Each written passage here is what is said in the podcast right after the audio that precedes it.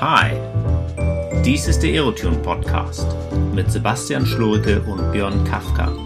Dein Podcast für Aerodynamik und Ausdauertraining. Herzlich willkommen zum dritten Podcast von Aerotune. Heute darf ich mal die Einleitung machen. Björn wird heute ein bisschen mehr Antworten geben und wir haben heute einen ganz besonderen Gast bei uns, Andreas Seewald äh, Mountainbike-Weltmeister im Marathon und äh, beim Mountainbike natürlich. Und ähm, ich bin da ein bisschen aufgeregt, so so gute, so gutes Publikum heute mal begrüßen zu dürfen. Und äh, da würde ich direkt mal vor, vorschlagen, dass wir eine kleine Vorstellung machen. Und vielleicht, Björn, magst du direkt einmal übergeben, äh, übernehmen und nicht übergeben, sondern übernehmen und mal ein bisschen den, den Andi ganz kurz vorstellen. Und dann wird es wahrscheinlich ein paar Infos auch mal vom Andi geben. Ja. Björn, wer ist Andi? Erzähl mal. ja, Fremdvorstellung ist immer ein bisschen einfacher, finde ich. Ähm, Andreas Seewald hat dieses Jahr das Kunststück vollbracht, sowohl Europameister zu werden als auch Weltmeister. Äh, hat dann noch ein paar andere riesige Rennen gewonnen, World Series Rennen. Einige ist aktuell auch Zweiter in der World Series, wenn ich mich nicht täusche hat den Grand Raid, was ein sehr berühmtes Rennen ist, in Rekordzeit äh, gewonnen. Von daher, wir reden gerade mit jemandem, der etwas erreicht hat, was vorher noch nicht erreicht wurde. Der auch, finde ich, die Latte in diesem ganzen Sport mächtig nach oben gehoben hat. Das haben wir jetzt auch aktuell nochmal bei der WM gesehen, wo er den amtierenden äh, Cross-Country-Weltmeister Nino Schurter in die Schranken gewiesen hat, der nachher sogar ausgestiegen ist. Und ähm, von daher freue ich mich total darüber, mit dem Andi zu reden, weil ich arbeite ja schon viele Jahre mit dem Andi zusammen als Trainer. Und ähm, genau, das ist der Andi Sebald aus Bayern Lengries. Sollte man vielleicht mal zufügen, ja. Ja, schön, Andi, dass du da bist. Äh, erzähl doch mal ganz kurz, wie, wie bist du dazu gekommen, heute mit uns Podcast zu machen? Hat dich Björn gefragt? Ja, genau. Ich freue mich, dass ich dabei sein darf. Björn hat mich äh, dazu eingeladen. Äh, ja, genau, es ist das erste Mal, dass ich in einem Podcast bin. Äh, bin mal gespannt, wie das so ist. Ja, das ist doch. Äh, erzähl doch mal ganz kurz äh, die, die letzte Woche. Wo warst du in, den, in der letzten Woche? Jeden Tag? Erzähl mal ganz kurz so. Ähm, du hast ja, du hast ja eine kleine Rundreise hinter, hinter dich gebracht. Okay, ja. Vielleicht magst du mal einmal ganz kurz sagen, das ist wirklich was Besonderes, dass der Andi heute da ist, denn der ist ja wirklich durch die Welt gereist. Da müssen wir zwei Wochen zurückgehen. also, am 26. September war noch World Series Rennen in Polen, Jelenia Gora. Ähm, ja, da haben wir ziemlich vorsichtig äh, versucht zu fahren dort und ich bin äh, Dritter geworden. Ja, und dann ging es äh, von Polen nach Elba mit einem Zwischenstopp zu Hause zum Übernachten. Ja. Und da war dann am Samstag die WM. Genau, wo du schon erzählt hast, wie es gelaufen ist. Ja. Und dann ging es zwei Tage später noch weiter zum Rock Azur Festival. Und da war dann am Freitag äh, Canyon Rock Marathon den ich dann auch noch gewinnen konnte. Und jetzt war am Sonntag noch in Singen Deutsche Meisterschaft Marathon. Äh, ja, wo es dann nicht mehr ganz so einfach war. Und ich aber auch ähm, schon mit Blick auf nächste Woche jetzt nicht mehr alles äh, riskieren, also vor allem nicht alles riskieren wollte und äh, nicht nicht alles probieren wollte, aber die Konkurrenz war einfach auch stark. Ja. ja. Ja, super. Also das ist, äh, man hört schon raus, da warst du fleißig unterwegs und da hast du natürlich nicht nur die Wettkämpfe gehabt, sondern da hast du auch den Reisestress mitgebracht. Was ich ja wirklich bemerkenswert finde, ist ja, dass du die WM mit Ansage gewonnen hast, gewonnen hast. Und ähm, das ist, das macht ja noch zusätzlich Druck. Brauchst du das, dass du dir selbst noch den Druck machst, damit du dann auch wirklich an dem Tag performen kannst? Okay, also das mit Ansage müssen wir jetzt, müssen wir jetzt am Björn kommen oder, oder wie du drauf kommst, dass das eine konkrete Ansage im Vorfeld war, aber ich brauche das. Du wolltest das Trikot tauschen, Andi. Ich, ich träume schon gerne groß, ja, und äh, ja. ich habe das schon, schon eigentlich gerne für mich, auch wenn es ja ich würde nicht sagen, es war mit Ansage, aber äh, ja, ich habe wahrscheinlich schon durchklingen lassen, dass das Ziel auf jeden Fall Podium ist. Ja. Also, also ich, war es für dich denn selber klar? War es für dich persönlich mit Ansage? Bist du da hingegangen? Wolltest du, wolltest du gewinnen? Ja, auf jeden Fall. Also, okay. ich habe auf jeden Fall gehofft, wenn es ein guter Tag ist und äh, nichts dazwischen kommt, keine Pannen, dann, dann muss auf jeden Fall was gehen. Ja. Okay. Ja, das ist ja, das ist ja immer noch so eine Sache. Ne? Macht man eine Ansage so öffentlich, macht man eine Ansage für sich selbst. Und ähm, ich denke, der, der Björn hat da schon die Ansage nach draußen schon wahrgenommen. Und ähm, die, das, was natürlich interessant ist, wenn man, wenn man an so einen Wettkampf geht und du da auch Weltmeister wirst, ist das so, dass man vor, dass sich im Kopf festlegt. Und ich hatte schon so verstanden, dass du dahin bist und gesagt hast, okay, du willst den Weltmeistertitel holen. Und ähm, die Pannengeschichte, die ist natürlich immer dabei. Das Risiko, das trägt ja jeder mit sich. Ähm, wenn man das hat, dann ist man halt raus. Aber grundsätzlich ähm, ist es, glaube ich, schon dann auch eine wichtige Sache gewesen, wenn ich das richtig verstehe, für dich zu sagen, okay, ich will hier gewinnen, ich mache das Ding. Ja, das war auf jeden Fall seit der EM äh, ganz klar der Fokus auf dem Rennen. Ich habe auch schon, äh, ja, mir kommt es auch schon so vor, dass, dass deswegen zwischen der EM und WM jetzt so auch so gut gelaufen ist, weil, es, weil die Rennen quasi wir alle ohne nicht ohne Erwartungen, aber klar mit dem, mit dem Fokus einfach auf der WM, dass da das Formhoch wieder da sein soll, angegangen sind und ja, auf jeden Fall jetzt über Monate genau auf dieses Rennen konzentriert, ja. Wenn ich, wenn ich das jetzt äh, richtig verstehe, dann ist der Funken, die WM zu gewinnen, so ein bisschen bei der EM entstanden, richtig? Da wusstest du, dass du eigentlich das Zeug dazu hast, auch die WM zu gewinnen, wenn ich dich jetzt richtig verstehe. Ja, ab, ab da dann auf jeden Fall. Und, und da wird einem auch nochmal klar bei der, bei, nach dem Titelgewinn bei der EM schon, dass einfach Titel sind Titel und es ist einfach äh, viel, viel wichtiger als jetzt äh, die ganze Saison jedes Rennen äh, für Rennen immer äh, zu probieren, dass man jedes Mal für jedes Rennen alles gibt, sondern wirklich auf, auf die Meisterschaften konzentrieren und dass das eben auch funktioniert, weil es bei der EM e so gut funktioniert hat. Und genau. Wann wusstest du denn bei der WM, dass das klappt? Wann hattest du das im Gefühl? Das Rennen ist ja schon ein bisschen länger. Ne? Also vielleicht magst du noch mal ganz kurz erzählen für diejenigen, die es vielleicht nicht genau wissen, wie so, ein, wie so eine Marathon-WM aussieht. Wie lange, wie viele Kilometer musstet ihr fahren? Ja, diesmal war es sehr lange, also 115 Kilometer und äh, 4800 Höhenmeter, glaube ich, waren es dann. Und das. sechs Stunden Rennzeit. Und, aber es war tatsächlich so, ähm, ich weiß jetzt vom Timing her nicht ganz genau, wo es dann war, aber ich glaube, so nach fünfeinhalb Stunden ungefähr müsste die, äh, habe ich dann meinen letzten Verfolger abgehängt in, im steilsten Anstieg der ganzen Strecke.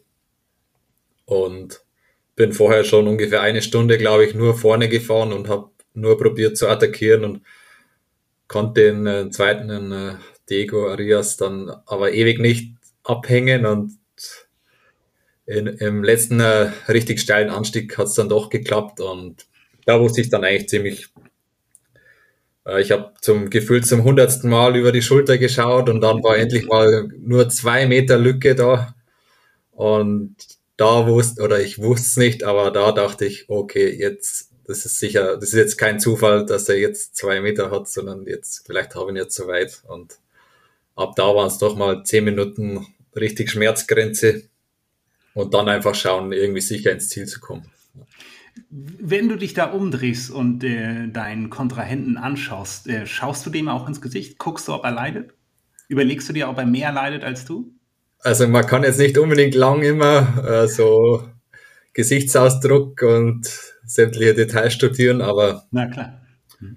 man sieht es immer so einfach vom Abstand her eigentlich. Das, das ist eigentlich das, das Erste, ähm, wenn er die ganze Zeit direkt am Hinterrad ist und dann doch mal zwei Meter weg ist, äh, dann weißt du eigentlich, äh, und, und dann eben, wenn man auch die Körperhaltung dann sieht, dann, dann weiß man schon, okay, jetzt, jetzt ist vielleicht soweit. Ja. Okay, also du, du kannst das dann, du siehst das dann schon so am Abstand, weil normalerweise würde er wahrscheinlich keine Lücke lassen, sondern würde immer bei dir dranbleiben und so eine kleine Lücke ist dann vielleicht auch schon ein Zeichen. Und ja, das ist ja auf jeden Fall spannend. Ne? Also da habt ihr euch die ganze Zeit angeschaut und dann hast du da endlich deinen Anstieg gehabt, wo du wegziehen konntest. Und da war dir es klar, dass du das Ding auch äh, machen kannst. Ja, genau. Also da, da wird man dann äh, direkt euphorisch, wenn, wenn, man endlich sieht, okay, die Lücke geht jetzt auf. Und dann äh, probiert man sich eben nochmal noch mal extra hart zu fahren, um, um die Lücke gleich groß zu machen und den, den Gegner quasi äh, ja, äh, mental dann äh, ja, einzuschüchtern oder man kennt es ja selber, wenn man selber Lücke reißen lassen muss und dann sieht, okay, die Lücke wird größer und größer, das macht einen dann äh, kaputt. Hast du, hast du da eigentlich dann nochmal so ein, so ein Stück extra Energie, wenn du jetzt sagst, du bist so ein bisschen euphorisch, du siehst, der andere kommt nicht mehr hinterher, da, da wittert man seine Chance und ähm, hat man dann, kriegt man da nochmal extra Körner? Hat man da nochmal so einen extra Schub, so eine zweite Luft, die dann auch nochmal dazu kommt, weil man einfach vom Kopf her vielleicht auch weiß, so jetzt kann das Ding richtig was werden? Ja, auf jeden Fall. Also da war dann wirklich nochmal, da gibt es ein interessantes Strava-Segment sogar, da sind wir dann praktisch dreimal gefahren und in der dritten Runde bin ich dann am schnellsten gefahren und habe noch einen Com geholt. und eben, fünf Stunden während, während der Attacke praktisch. Und das geht halt auch nur, wenn du, wenn du realisierst, okay, wenn ich jetzt, wenn ich jetzt fünf bis zehn Minuten nochmal einfach äh, Schmerzgrenze fahre und, und der andere kann ja dann eigentlich unmöglich oder kann dann fast nicht noch härter fahren, ähm, dann, dann muss es eigentlich funktionieren und ja, mit der Medaille im Blick halt. Und dann, dann geht sowas irgendwie. Aber im, im Ziel war ich dann auch so fertig wie nie zuvor nach irgendeinem Rennen. Also man büßt dann schon dafür, aber eben erst nach der Ziellinie, Gott sei Dank. Ich glaube, das ist schön für alle anderen zu hören, dass du dich dann auch an diesem Tag wirklich voll ausbelastet hast und da nichts mehr drin warst. Ne? Sonst, sonst wenn, wenn du dann zu überlegen bist, ne, dann ist das vielleicht für die anderen noch schwerer zu verkraften, aber so ist es natürlich ganz gut. Björn, wie, wie bereitet ihr euch darauf vor, auf so einen Wettkampf? Was habt ihr getan? Ja, dieses Jahr war es eigentlich, ähm, waren wir in der schönen Lage, dass man mit der hervorragenden Form, die Andi jetzt schon die ganze Saison hat, auch mal wirklich zu Dinge zu testen. Ja, also ich sag mal, nicht nur mitzufahren und dann vielleicht auch mal so gut zu siegen, sondern wir waren immer so ein paar Prozent besser und konnten uns wirklich taktisch die Rennen aufteilen.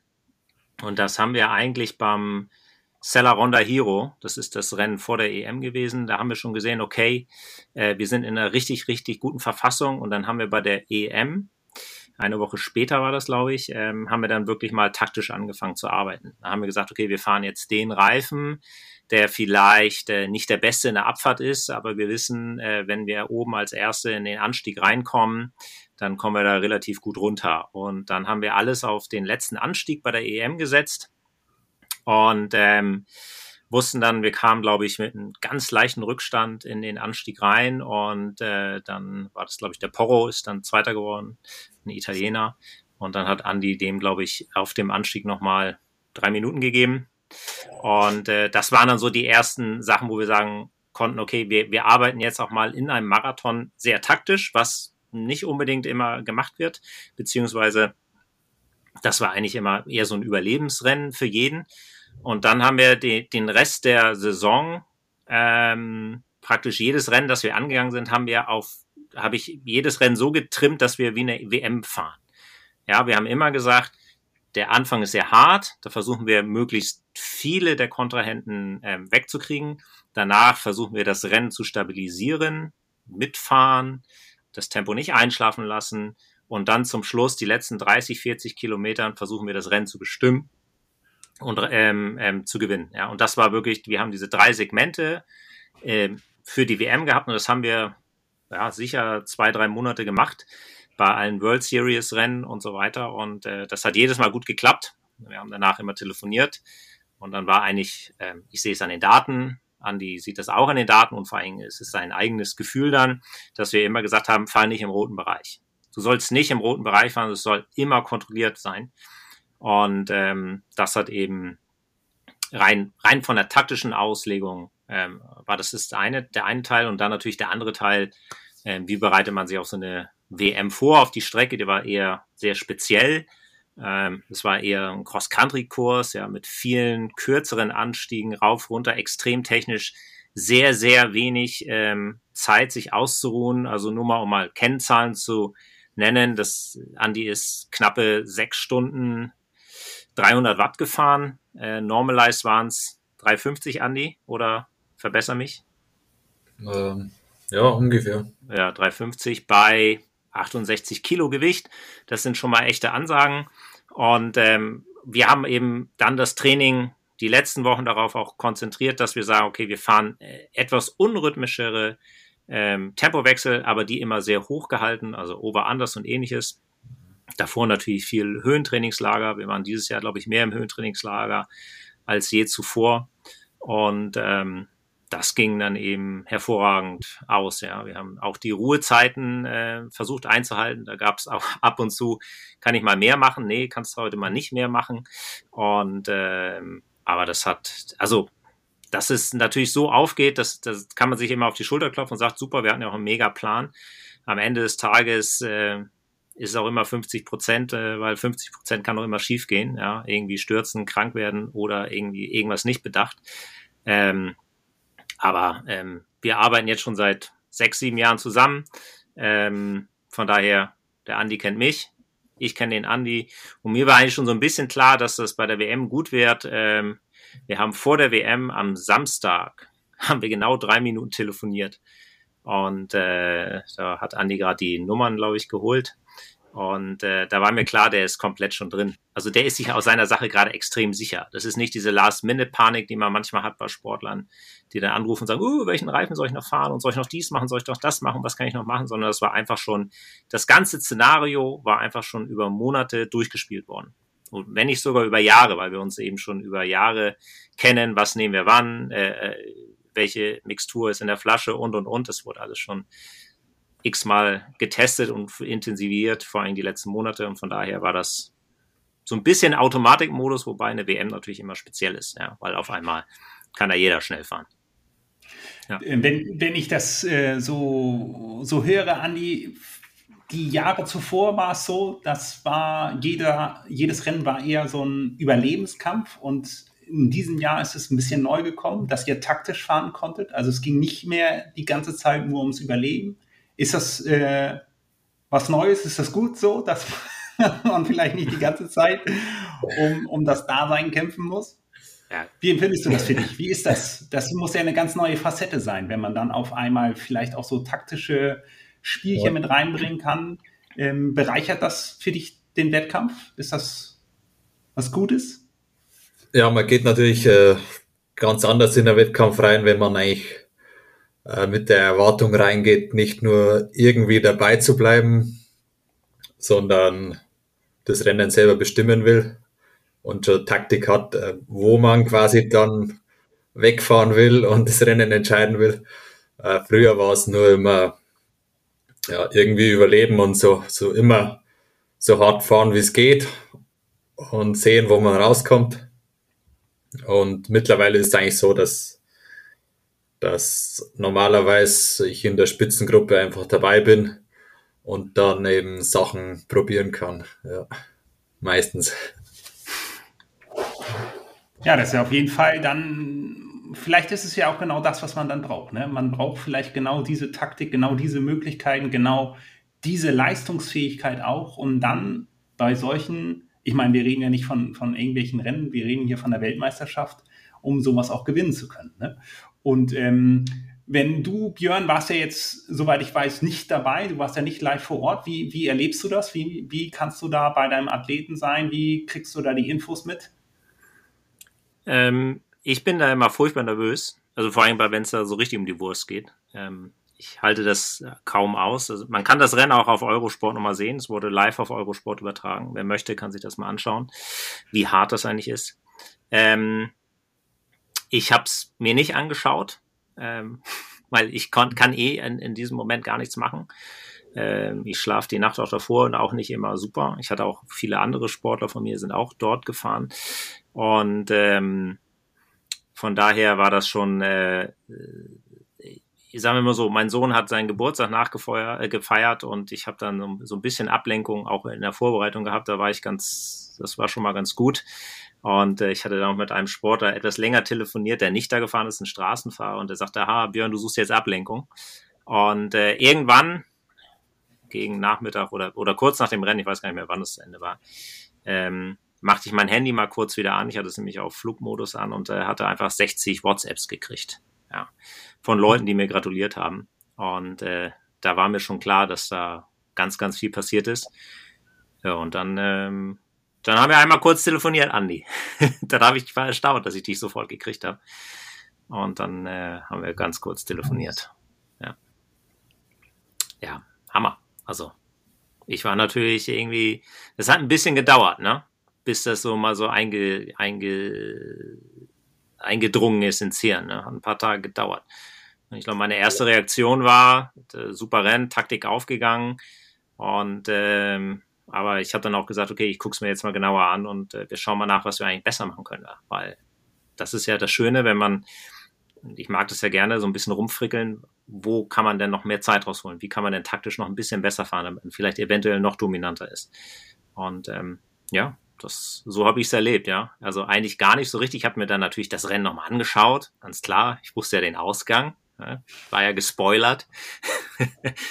Und dann sitzt man da und denkt, ja, gut, dass ich jetzt keinen, keinen Angstschweiß miterleben muss, ja.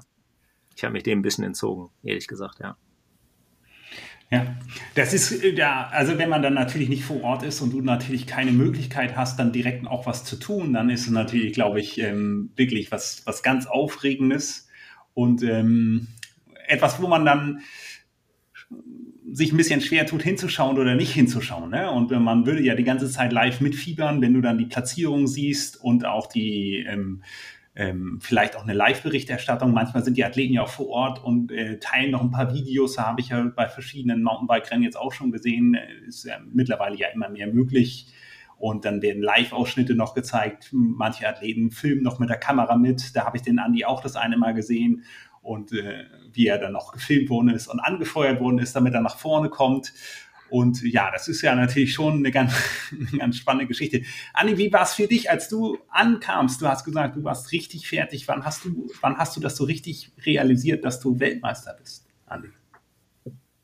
Ja, realisiert, das ist äh, ja keine Ahnung, ehrlich gesagt. Ähm, ich weiß, bin mir nicht sicher, ob ich es jetzt schon äh, richtig äh, realisiert habe. Ähm, ja, beim Ziel war ich erstmal ziemlich, ziemlich kaputt und wollte mich nur bei meinem, mein, äh, beim Gio und beim Chris bedanken, dass, dass mir das jetzt ermöglicht haben, mit meinem Profiteam endlich zu fahren. Und äh, ja, war erstmal einfach nur dankbar und äh, ja, ist immer noch irgendwie, irgendwie komisch.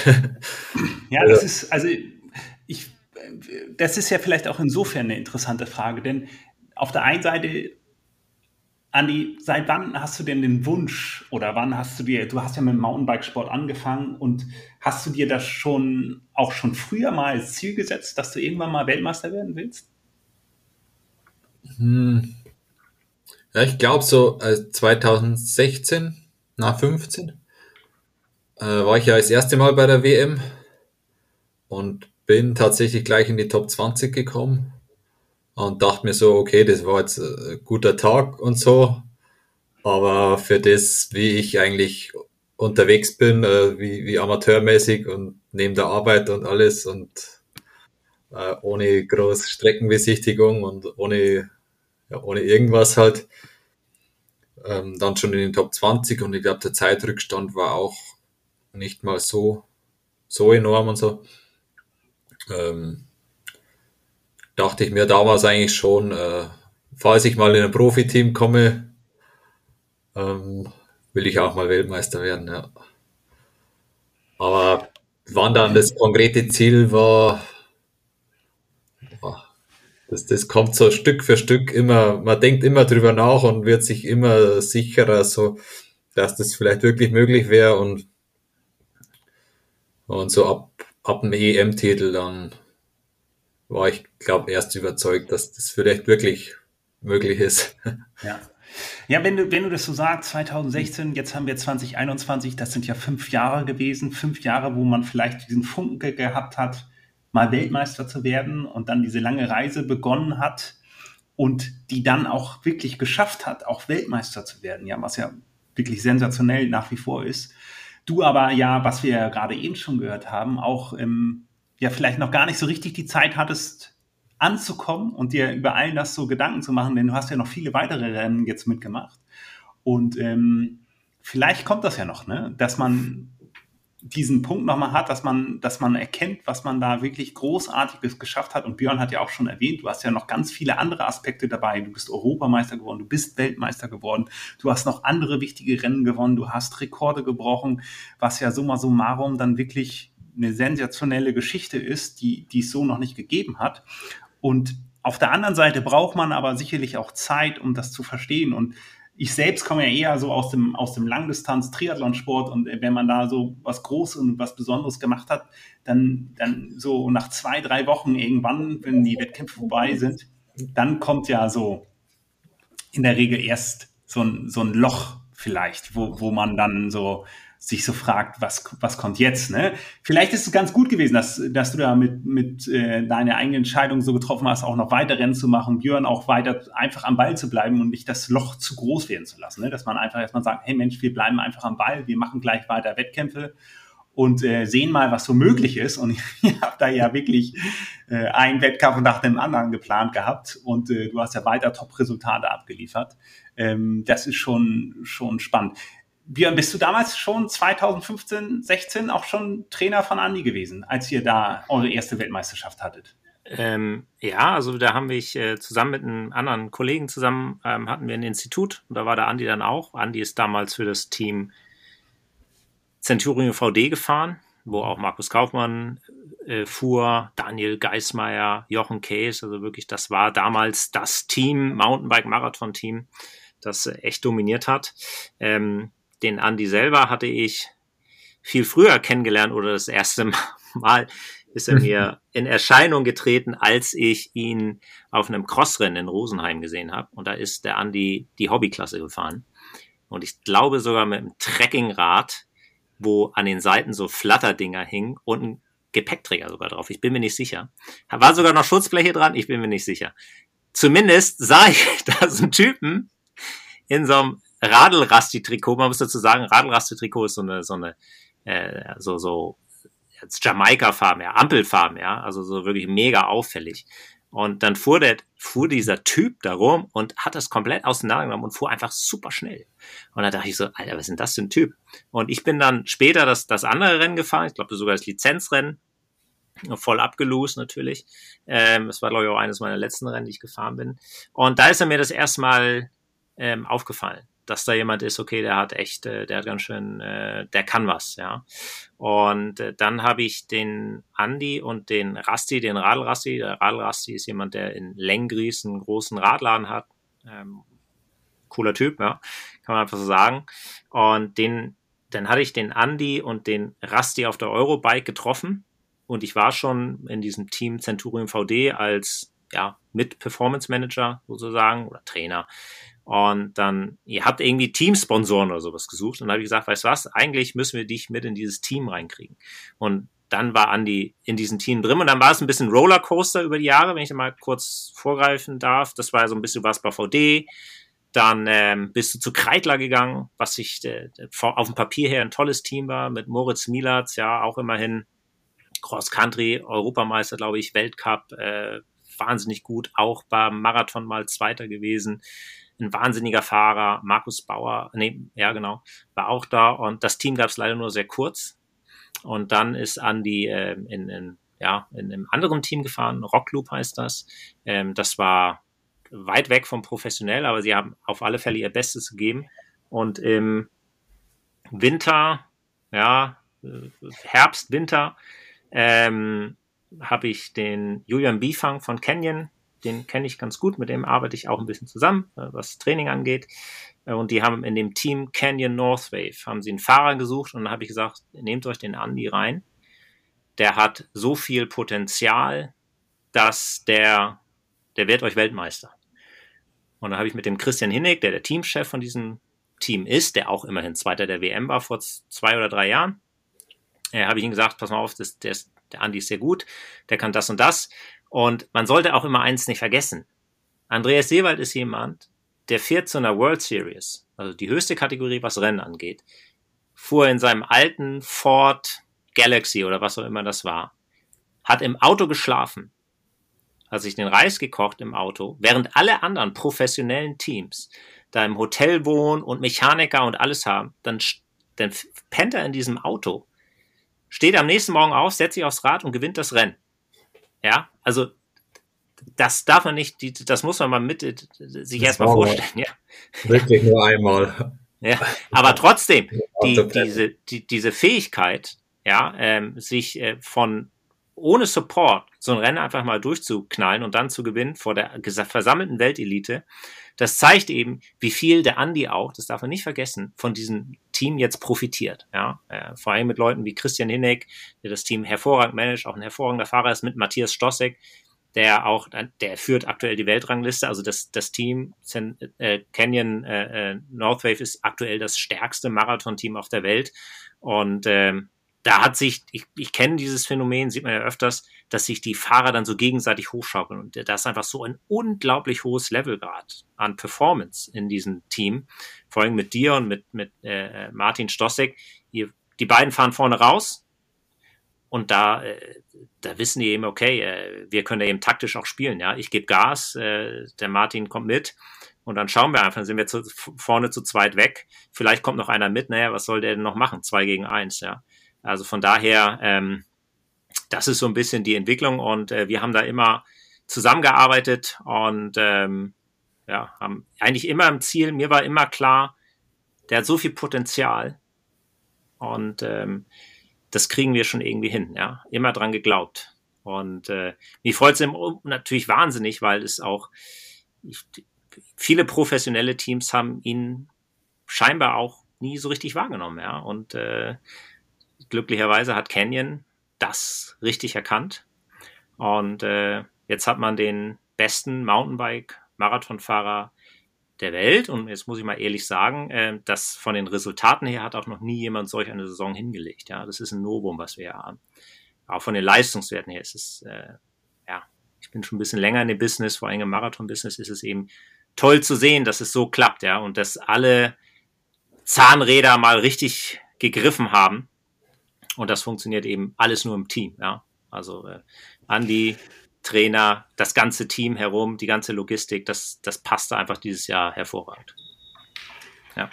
Ich, äh, du hast ja jetzt das Team auch erwähnt und auch gesagt, was das für einen Unterschied macht. Und der Andi hat ja selber gesagt, als er das Rennen gewonnen hat, dass er sich auch als erstes bei, seinen, bei seinem Team bedankt hat. Andi, was, was hat sich für dich geändert, als seitdem du in dem Team bist? Gibt es irgendetwas, du musst nicht alles sagen, gibt es irgendetwas, was, was dir besonders am Herzen liegt? dass du in diesem Team bist und dass du davon profitieren kannst? Puh, besonders am Herzen. Äh, boah, schwierig, schwierige Frage. Wo fängt man da an? Ja, äh, das ist einfach eine ganz, ganz andere Welt jetzt. Also, ähm, ja, man, man fühlt sich äh, dem Team allein schon so verpflichtet, äh, weil man so viel Unterstützung bekommt äh, dass man auch was zurückgibt in Form von Resultaten. Und ähm, es ist einfach super unkompliziert alles hier und ja, ich einfach alles so viel einfacher. Ähm,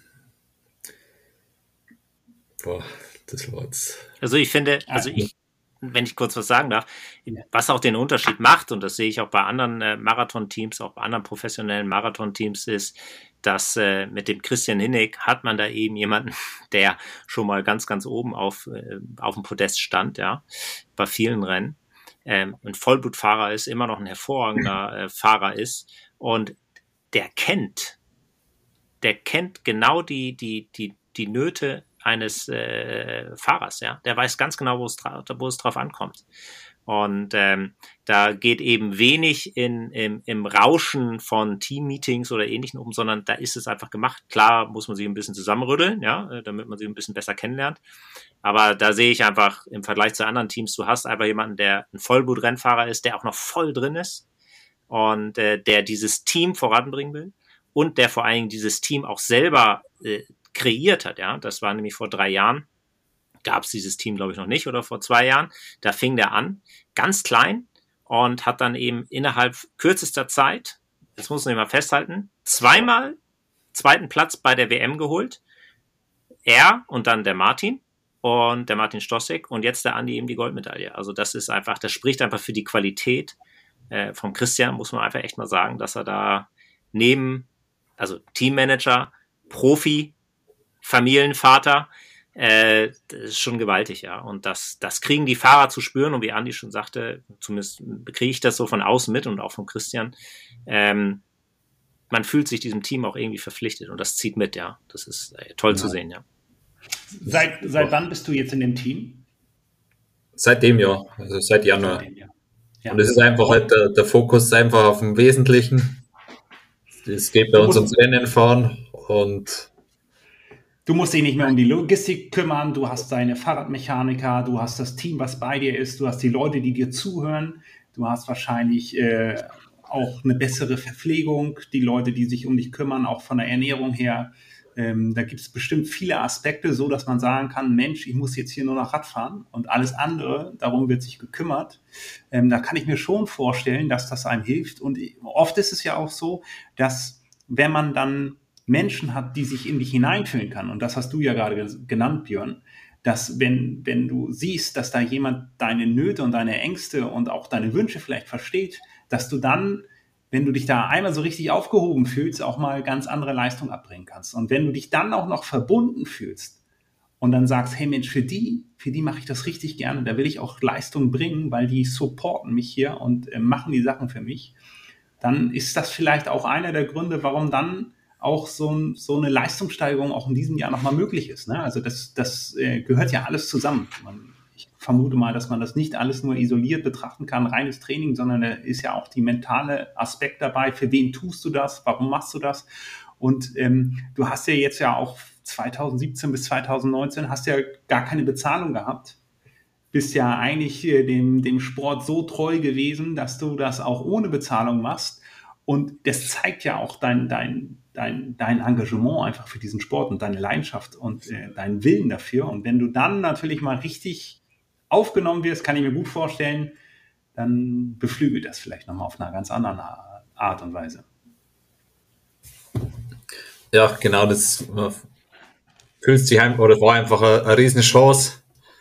Und äh, deswegen so, das ist erst, das ist so jetzt erst recht Gefühl für die ganze Saison schon oder seit dem Winter schon, das jetzt wird wirklich endlich mal als, als Profi zu, zu versuchen und wirklich alles reinlegen und äh, ja. Ja, wie sieht denn, äh, wie sieht denn aktuell, wenn, wenn du seit Januar angefangen hast, wie sah denn jetzt, und vielleicht macht ihr das beide zusammen, wie sah euer Training aus, ganz aktuell? Wie, wie viele, einfach mal ein paar nackte Zahlen, wie viele Stunden trainiert ihr denn pro Woche? So, mal im Mittel. Hast du da einen Überblick, Björn? Ja, also wir sind, wir sind so im, zwischen 15 und 20 Stunden. Ähm, wenn wir mit Ruhe und allem drum und dran.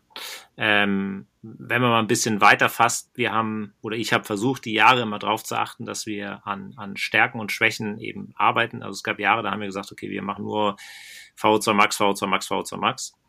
Dann haben wir die Fauler Max irgendwann gesenkt, ja. Ähm, also wir haben da wirklich, oder ich habe versucht, in großen Jahreszyklen ähm, ähm, zu arbeiten, wenn wir mal ganz speziell auf die Saison jetzt schauen. Hm. Ähm, klar, Skitouren gehen und sowas machen wir äh, viel im Winter. Äh, solche Sachen. Wir waren dieses Jahr aber auch viel mehr auf dem Rad als, als sonst. Wir waren viel mehr im Höhentrainingslager. Wir haben bei den ersten Rennen äh, gesehen, dass wir so ein bisschen Probleme haben in den Anfangsphasen. Dann haben wir das Warm-up geändert. Wir haben äh, versucht, die Spritzigkeit mehr reinzukriegen. Ähm, das haben wir dann wirklich gut in den Griff gekriegt.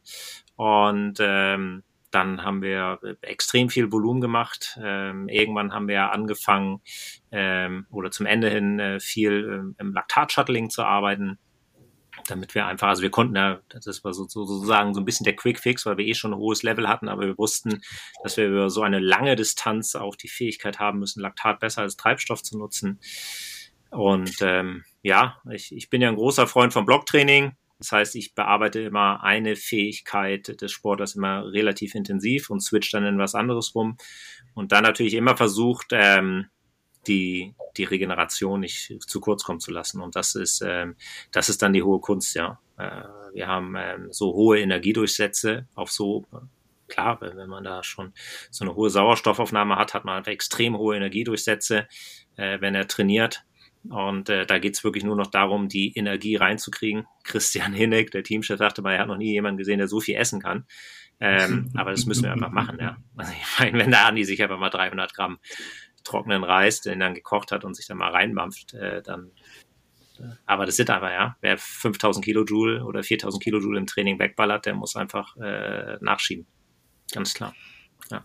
Also bist du auch am Buffet der Sieger? wenn ich das so richtig verstehe? Also gibt es da eine interne Wertung? Ja, Wertung gibt es nicht, aber ähm, ja, ich bin so der, der mit Abstand am meisten ist, auch während dem Training schon und ja. Was ich mir gut vorstellen kann beim Andi so, wenn er da mal essen geht in, in so einer Gruppe und dann äh, mal so eine Pizza isst und dann sich danach direkt noch eine Pizza bestellt, weil die dann auch noch reingeht. Ich glaube, da äh, kann dann der ein oder andere dann auch mal den Mund nicht zubekommen, dass Menschen dann so viel essen können. Ne? Naja, das ist wie ein Auto, ne? Das ist wie ein Auto, das, das läuft permanent, ja, äh, ja im Leerlauf, da verdienen wir, verlieren wir dann nicht so viel äh, Benzin. Aber Andi, der fährt eben permanent im sechsten Gang durch die Gegend. Ja? Also das ist, läuft einfach so viel Energie durch. Und das ist auch dieser Anachronismus, den wir manchmal im Radsport erleben, dass äh, wenig essen, ja? gar nichts essen. Und äh, wer, wer am längsten äh, nichts isst, ist der härteste von allen. Äh, diesen Zahn muss man den Leuten dann ziehen. Das wird dann ist manchmal bei älteren Sportlern ein bisschen schwieriger, weil die immer glauben, sie müssen wahnsinnig wenig essen, um dann dünn zu werden, was natürlich ein Trugschluss ist, ja. Ähm, wir können einfach die, diese extrem hohen Energiedurchsätze, das kann man am Ende des Tages gar nicht mehr nachessen. Und das sehen wir ja dann, äh, wie dünn äh, die Sportler werden, äh, trotz hohen Energieaufnahmen. Ähm, von daher, ich, ich glaube, so mein Standardsatz ist, was kann ich jetzt machen? Und dann sage ich immer nur Essen, Essen, Essen. Immer nur Essen. Andi, wie hast du das wahrgenommen über die letzten Jahre? Ähm, wir haben ja kurz darüber gesprochen, dass das Training sich ändert. Björn hat seine, seine Roadmap dargelegt, wie er das gemacht hat. Nimmst du das auch so wahr, dass du, dass die Jahre anders gewesen sind vom Training her? Ja, es wird, also wir haben jetzt auch andere Möglichkeiten zum Regenerieren. Ich habe ja viel mehr Freizeit jetzt. Ja. Und, und die Trainingseinheiten selber werden aber auch äh, jetzt immer öfter wirklich so hart, dass man, dass man froh ist, wenn man die Werte erreicht. Das war früher eher nicht so. Da, da war es eher immer andersrum, dass man gern noch, ähm, noch ein Intervall extra fahren wollte oder, oder vielleicht ein bisschen härter fahren wollte. Aber jetzt ist es mittlerweile so, dass äh, wenn, keine Ahnung, vier Stunden mit irgendwelchen Intervallen draufstehen, dann werden wirklich nur die Intervalle gefahren und die dann wirklich so, so hart oder die sind dann so hart, dass man es gerade so schafft manchmal. Und zwischen den Intervallen fährt man dann wirklich freiwillig äh, ganz normale Grundlage und nicht irgendwo zwischen Grundlage und Schwelle. Also man baut heimlich keine Zwischenintensitäten mehr ein, sondern das Hauptmenü, der Trainingsplan ist so gut serviert, dass kein Wunsch nach einem Nachtisch da ist. Nein, also ja. Es ist wirklich, es, man hat das Gefühl, es ist immer, immer mehr so genau an der, an der Grenze vom, vom Machbaren so oder, oder genauso, dass, das passt, ja. Ja. Spricht eigentlich auch dafür, dass, dass der Björn ein ganz gutes Gefühl für deine Leistungsfähigkeit entwickelt hat. Und das ist wahrscheinlich nicht nur ein Gefühl, sondern wir wissen ja, auf Zahlen basiert. Und äh, der Trainingsplan wird wahrscheinlich immer besser zu deiner tatsächlichen Leistungsfähigkeit passen. Und von daher werden die Trainingspläne auch exakt das widerspiegeln, was halt dich auch gerade weiterbringt. Das ist, glaube ich, auch häufig wieder so eine Sache, dass, dass äh, das, was du gesagt hast, dieser Wunsch nach, nach so einem Nachtisch, so, so, einer, so einer zusätzlichen Intensität, der wird ja oft so wahrgenommen und manchmal möchte der Athlet ja auch gerne so am oberen Rand trainieren oder am unteren Rand, aber am unteren Rand eher nicht, sondern eigentlich immer lieber ein bisschen mehr machen als das, was der Trainer aufschreibt. Ne? Und ähm, ich glaube, dass vielleicht das auch ein Schritt zur, zur weiteren Professionalität ist, dass man dann sagt, okay, man macht genau das, was der Trainer halt eigentlich will und muss nicht nochmal immer eine Schippe extra drauflegen. Ne? Ja. Ähm, und und aber dann hatte ich da jetzt auch noch besser kennengelernt. Ne? Ja, Andi, erzähl. Aber dabei eben auch das Gefühl haben, dass es halt passt. Also ja. Genau. Also wir haben ja jetzt mit, mit dieser Möglichkeit auch, wie Andi schon sagte, mit der Erholung, ja.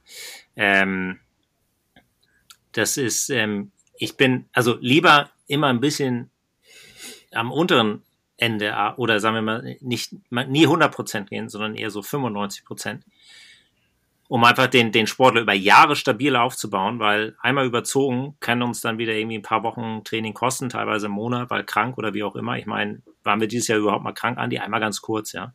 Ähm, von daher und äh, dieses Jahr wusste ich eben, spätestens nach der, nach dem Hero wusste ich, also eine Woche vor der EM, wusste ich, okay, das, das Ding können wir auch nochmal deutlich größer ziehen und dann haben wir eben äh, 100% Fokus gegeben. Und ähm, zugesehen, dass wir da keinerlei Fehler mehr machen. Ja, und am obersten Limit gearbeitet. Ist so, am, aber man muss am obersten Lim Limit arbeiten, man muss immer am meisten machen als äh, und, und am schlausten, ja, so, so komisch das jetzt auch klingen mag. Ähm, damit du die Besten der Welt schlägst, weil der Beste der Welt ist immer der, der am schlausten trainiert hat und den besten Tag hatte und die beste Vorbereitung über die letzten Monate und Jahre. Ja, ist so. Sonst wird man nicht Weltmeister. Ja, also ähm, genau, ja, aber das ist. Ähm, so, Andi, du hast ja. EM gewonnen, WM gewonnen, Zweiter in der World Series. Nächstes Jahr Erster in der World Series? Äh, World Series habe ich gewonnen. Ah, hast du doch hast gewonnen? Du gewonnen? Ja, war ich. Ach, also, stimmt, jetzt mit Frijus. Ich war ja schon nach, nach Polen, war ich noch zehn Punkte vorne. Ja. Polen war, durch Polen war auch World Und jetzt Frijus, also vor Martin und die anderen Fahrer, also die nächsten vom Bulls, waren, waren schon außer Reichweite. Also ja. wäre es eigentlich nur noch zwischen mir und Martin gewesen und durch das, dadurch, dass wir jetzt zusammen Cape Epic fahren, das letzte Rennen der Serie, ähm, habe ich es quasi schon gewonnen, aber jetzt habe ich nochmal 200 Punkte Vorsprung dazu. Ja. Genau, und im Ranking war ich vor der WM Zweiter, genau, ja. im Ranking. Ja, ja jetzt, jetzt Mondlandung. Gut, dann haben wir das, also dann, dann jetzt ketzerisch haben wir Mountainbike abgehakt und kommt jetzt der Wechsel auf die Straße? Ah, erstmal nicht, ja. Erstmal noch nicht. Also ähm, macht einfach noch zu viel Spaß auf dem Mountainbike und gibt noch einige coole Sachen, die ich fahren will und ja. Du hast ja eine coole Sache gerade schon erwähnt, Cape Epic. Ist es das, das erste Mal, dass du da startest? Ja, genau. Wird das erste Mal. Ich, ich habe schon dreimal in, in meiner Karriere so stark darauf spekuliert, dass dass ich starten dürfte oder würde und wurde dann jedes Mal doch nichts. Und jetzt freue ich mich wirklich enorm drauf und noch dazu mit so einem starken Teampartner wie Martin. Ähm, ja, wird sicher, sicher sehr, sehr, sehr geil. Ja. Björn, freut sich auch auf die Cape Epic? Ja, es ist, also Cape Epic ist ähm, ein Rennen, das ich auch begleitet habe, mit Sportlern zusammen, ähm, auch echte Erfolge gefeiert habe. Von daher ist das, ähm, das ist, ja, man, es heißt nicht umsonst die Tour de France der Mountainbiker. Es ist mega hart. Es sind sieben Tage eigentlich äh, Königsetappen, wenn man es mal so sagen darf. Und ähm, mit dem Martin Stossig ist es natürlich ein Ding, dass man auch gewinnen kann oder zumindest aufs Podium fahren und dann hat man natürlich irgendwie alles abge abgesahnt, was man absahen kann. Also ich freue mich schon, schon richtig drauf. Ja. Wie viel Zeit habt ihr noch, euch darauf vorzubereiten? Wann ist das Rennen? Sonntag geht's los. Morgen ist der Flug. Das heißt, ich kann dann noch drei Tage biken gehen. Aber ein Tag wird mindestens Ruhetag, also zwei Tage biken gehen. Und ja, vielleicht noch kurze, kurzer Spin nach dem Flug. Aber ja, wir sind zuversichtlich, weil es die, die Jahreszeit, ähm, durch das, dass jetzt nicht Hochsommer ist da unten, sondern erst Frühling, ähm, wird der, der Temperaturschock oder der Klimaschock nicht ganz so hart und deswegen, ja, müsste schon passen. So. Also weiterhin ein strammes, strammes Zeitfenster, was ihr da habt äh, an Wettkämpfen. Ähm, ja, ich bin wirklich gespannt. Ja, also das ist ja dann nochmal wirklich ein sehr bekanntes Rennen. Sehr spannend, starker, äh, starker Partner, den du dabei hast. Ähm, ich bin auf jeden Fall gespannt, werde mitfiebern da an der Geschichte. Wir haben hier zum Schluss noch so ein paar Fragen. Und zwar Ihr dürft nur eine ganz kurze Antwort geben. Am besten ähm, entscheidet ihr euch relativ schnell und wir versuchen das mal so ein bisschen, bisschen auf Geschwindigkeit zu machen. Wie machen wir das? Äh, wer will von, zuerst auf die Fragen antworten? Björn oder Andi? Wer von euch beiden erzählt? Wer möchte Vorfahrt haben? Andi darf Vorfahrt haben. Also ist es ja. nur so ein, ein Wort? Ja, ich stelle eine ganz kurze Frage und und du darfst äh, direkt darauf antworten. Ja. okay, ja. Dann, dann, Andi, dann darfst du die Vorfahrt haben. Björn darf danach antworten. Wir machen das mal bis zur Hälfte so und dann wechseln wir und machen das auch mhm. nicht zu kompliziert. Also, ganz kurze Fragen. Ähm, Andi, Nino Schurte oder, oder Julian Absalon? Wer ist der beste Mountainbiker? Äh, Nino Schurter, aber auch weil ich, äh, weil er jetzt noch fährt und ich vom, vom Julian Absalon, äh, da war ich noch nicht so in der Szene, wo er noch okay. dabei war. Von dem her. Björn. Äh, Absalon. Ich fand den, ist ein bisschen rennintelligenter. Hatte einfach so schlaue Moves drauf. Sowas wie Rad durch den Matsch tragen, während alle anderen gefahren sind, um mit sauberen Stollen in die Abfahrt zu, zu fahren. Also Absalon. Okay. Andi, Shimano oder SRAM? Shimano. Ja. Ich auch, Shimano. Aber ja, funktioniert. Beides. Alles gut, alles gut. Sind kurze Fragen, das ist ja eher so, vielleicht manchmal auch eine Frage des Geschmäckle. Und wenn wir bei Geschmäckle sind, direkt die nächste Frage. Haribo im Training? Andi? Im Training nicht, aber zum Carboloading. Für mich auch im Training. Für dich auch im Training. Du bist ein ja. Genießer halt. Ne? ja, immer. Salzheringe gehen nicht so gut. Andi, Watt pro Kilogramm oder Downhill Skills? Was wichtiger? Äh, ja, ich bin eher Watt pro Kilogramm Spezialist. ah, alles gut. Äh, mir schon klar. Hat alles seine Vor- und Nachteile, ne? Aber schön, Björn, bei dir. Ja, Watt, Watt pro Kilo. Watt pro Kilo. Watt ja. Dann äh, einmal gedreht. Der ja. Björn darf als erstes anfangen. Mhm. Ähm, Buch oder Musik zur Rennentspannung? Äh, Buch. Ja. Andi, bei dir. Ist es das Musik. Buch oder eher die Musik? Musik. Musik. Ja. Okay. Björn, Aero oder Gewicht? Was ist wichtiger? Beides.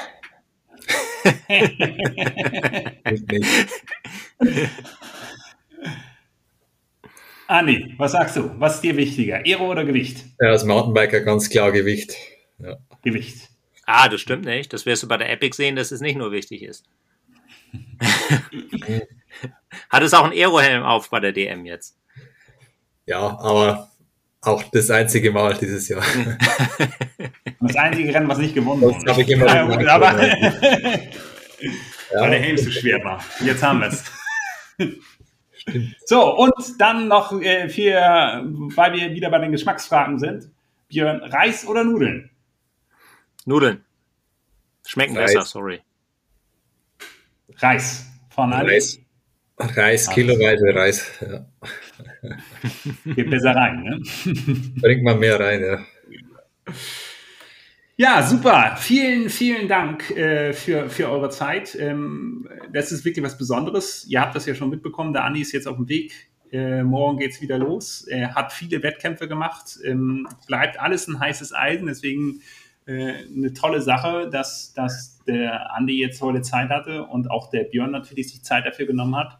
Das sind jetzt so ein paar Einblicke in, in dein Profileben. Wir haben ja so ein bisschen mitbekommen, woher du kamst. Ähm, dass das eigentlich deine Leidenschaft gewesen ist und du alles getan hast, um an diesem Sport teilzuhaben und jetzt in diesem Jahr der Knoten geplatzt ist, du die Rennen gewonnen hast, ähm, Weltmeister geworden bist, Europameister geworden bist, World Series, haben wir oft genug gesagt.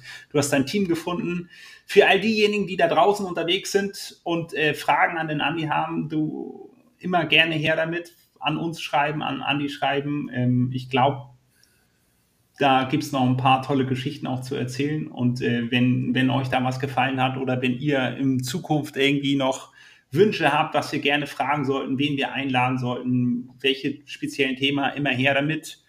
Und ja, ich bedanke mich. Gibt es noch Worte von euch, die ihr abschließend noch sagen möchtet? Ähm, ich wünsche dir auf jeden Fall ganz viel Glück, Andi. Cape Epic wird wirklich spannend. Ich bin heiß drauf, äh, zu sehen, was du da abfeiern wirst mit deinem Partner. Andi, gibt es noch etwas, was du uns mitgeben möchtest? Ähm, na, wollte mich nur bedanken. War, war super cool mit euch zu plaudern über die Saison und ja, bin jetzt gedanklich schon unterwegs zum Epic, weil es, es wird sicher nicht, nicht nur so Saisonausklang, sondern wirklich nochmal ein Highlight und ja, freue mich enorm drauf jetzt. Ja, auch vielen Dank an euch. Und äh, die Epic kann man auch live anschauen. Ja, einfach mal Cape Epic googeln und äh, die haben, glaube ich, einen wunderbaren Livestream. Da kann man sich dann morgens immer gleich in der Arbeitszeit das Rennen anschauen. Das ist auch eine geile Übertragung. Also, ähm, wer den Andy nochmal richtig in Action sehen will, der kann das jetzt eine Woche lang ab Sonntag Andy in, in all seinen Fähigkeiten bewundern. Genau. Gut. Klasse. Vielen Dank. Also, ciao. Ja, danke, ciao.